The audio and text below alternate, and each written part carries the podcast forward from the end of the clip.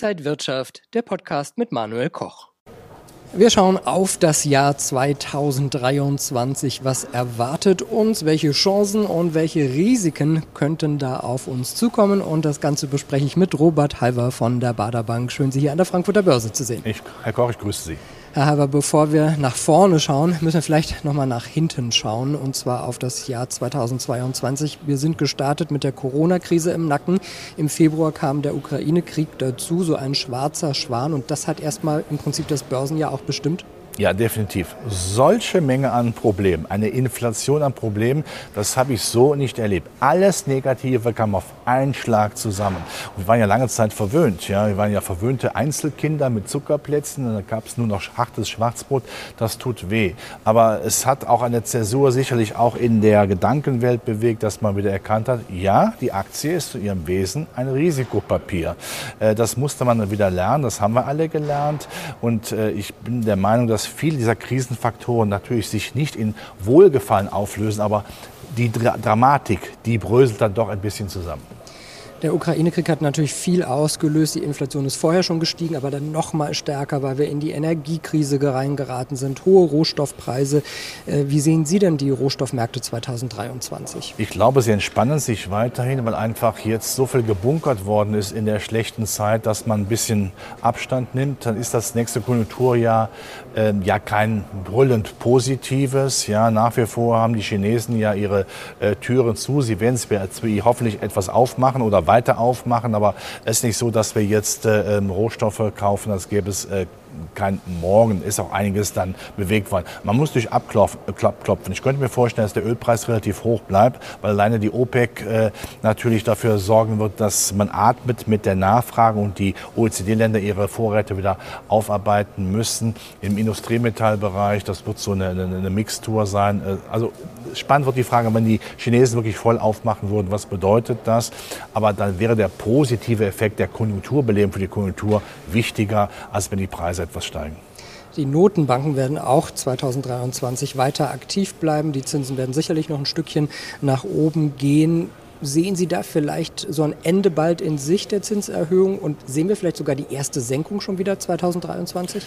Ich denke, das Frühjahr wird entscheidend sein. Da gehe ich davon aus, dass die US-Notenbank nicht weiter erhöht. Sie wird danach nicht ruckzuck senken, es auf dem Niveau lassen, sagen wir mal 5, 5,25 Prozent, ja vielleicht auch 5,5 Prozent, aber äh, mehr kann sie nicht machen, sonst wäre Jerome Powell, der US-Notenbankpräsident, ein Auftragskiller der US-Konjunktur. Wenn man jetzt schon sieht, wie hoch die Kreditzinsen in einem Land Land wie Amerika verschuldet bis Oberkante, Unterlippe, äh, das tut dann zu sehr weh. Man möchte ja nicht die Fehler der Vergangenheit machen, dass man die Schraube zu fest anzieht. Es könnte dann in der Tat Ende des nächsten Jahres durchaus die Chance für eine Zinssenkung äh, geben. Die EZB wird etwas später äh, damit aufhören, aber sie ist ja auch nicht so vollmundig unterwegs wie die US-Notenbank. Sie versucht das zwar verbal akromatisch deutlich zu machen, aber das Falkenfell, das sich Frau Lagarde anzieht, ja, nein, Sie, das kann nicht verhindern, dass, äh, wenn, man, wenn sie den Mantel auszieht, dann doch eine waschechte Taube nach wie vor die EZB führt. 2022 haben wir auch eine Parität bei Euro-Dollar gesehen. Der Euro hat abgewertet. Ist die Gemeinschaftswährung vielleicht sogar in Gefahr? Längerfristig müssen wir aufpassen, weil einfach äh, wir wirtschaftspolitisch allgemein nicht die Zukunft gewinnen wollen, ist mein Eindruck. Und weil wir einfach nicht schlagkräftig sind, auch Entscheidungen zu treffen, die auch mal wehtun. Und eine Wirtschaft verlangt natürlich auch mal schmerzhafte Entscheidungen. Das will man offensichtlich den Wählerinnen und Wählern nicht mehr zumuten. Das ist nicht in Ordnung. Äh, aber kurzfristig, wenn die Amerikaner aufhören und die EZB noch ein bisschen macht, als zinspolitisch, spricht das eher dafür, dass der Euro sich zunächst mal etwas stabilisiert stabilisieren kann. Aber längerfristig müssen wir aufpassen, dass wir drohen zwischen China und Amerika zerrieben zu werden, auch weil die Amerikaner uns ja nicht mehr lieb haben. Zu den Verlierern 2022 gehörten unter anderem auch die Tech-Werte. Können die jetzt wieder anspringen in diesem Jahr dann? Tech-Werte, die hatten eine massive Zäsur. Äh, jetzt kann man natürlich äh, argumentieren, wenn die Zinsen noch ein bisschen weiter steigen, tut das weiter weh, weil ja Unternehmen natürlich dann vielleicht höhere Zinskosten haben, wenn sie sich rationalisieren, wenn sie also darauf achten, dass sie ähm, in Zukunft dann äh, preisgünstiger produzieren können, wettbewerbsfähiger machen. Also es fehlt das Geld eigentlich. Wenn aber die Zinsangst dann etwas abschwappt, ist das dann wieder etwas äh, geläutert. Aber noch ist es sehr schwierig und Hightech wird ja die Branche sein, wo man innerhalb der Branche viel genauer gucken muss, was man da kauft. Also nicht wieder Social Media werden, man wird ganz genau hinschauen, haben die ihre Kosten im Griff. Und da ist es ja äh, zu begrüßen aus Börsensicht, dass sie ihre Kostensenkungsmaßnahmen jetzt aber knallhart auch durchziehen, einfach um da Realität reinzubringen. Ein weiterer Verlierer im vergangenen Jahr 2022 waren die Kryptomärkte. Wir haben Pleiten von Plattformen wie FTX gesehen.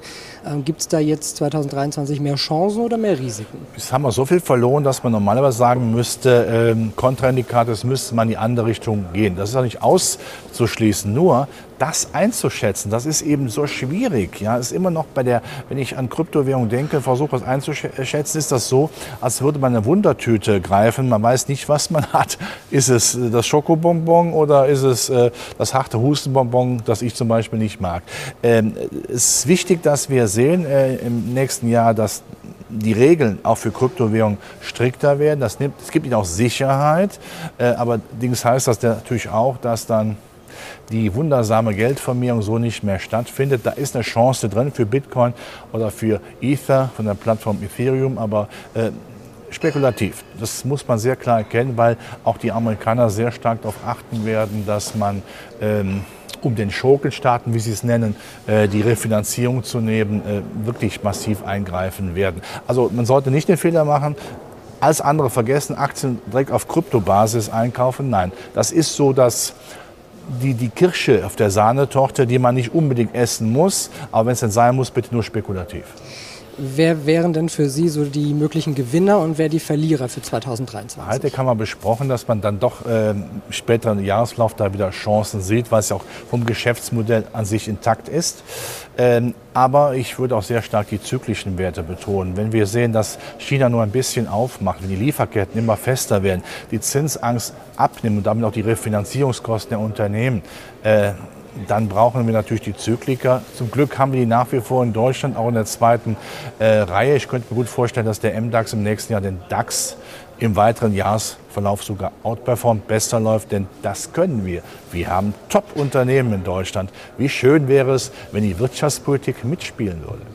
Und ist Robert Halver jetzt ein Bulle oder ein Bär? Sind Sie pessimistisch, optimistisch für das nächste Jahr? Ich beschreibe mich als äh, geläutert optimistisch. Wir haben höhere Schwankungen, sicherlich im ersten Halbjahr, aber man sollte diese Schwankungen nutzen, um da auch einzusteigen. Ja? Ich gehe nach wie vor davon aus, dass die Megathemen stimmen, eben keine apokalyptische Zinserhöhungspolitik, eher das Gegenteil zum Ende des Jahres. Eine äh, Konjunktur, die sich dann doch von der Erwartungshaltung besser darbietet. Die Erwartungshaltung ist ja so, dass ja dann äh, klar, wenn ein bisschen dann Aufhellung reinkommt, bringt das natürlich auch wieder Schwung. Zinspapiere sind keine Alternative. Es gibt die Megathemen, die wir jetzt besprochen haben. Also ich würde dabei bleiben. Das mache ich nicht als Zweckoptimist, weil der Herr Halber ein Rheinländer ist und äh, die rheinische Fröhlichkeit mit der Muttermilch aufgenommen hat. Nein, ich bin davon überzeugt, äh, dass die düsteren teilweise apokalyptischen äh, Illusionen oder Visionen fürs nächste Jahr sich so nicht bewahrheiten werden. Sagt Robert Halver von der Bader Bank. Wir werden das im Auge behalten. Danke Ihnen für die Bitte ganzen sehr. Einschätzungen und danke Ihnen und euch, liebe Zuschauer, fürs Interesse. Bleiben Sie gesund und munter. Alles Gute und bis zum nächsten Mal. Und wenn euch diese Sendung gefallen hat, dann abonniert gerne den Podcast von Inside Wirtschaft und gebt uns ein Like.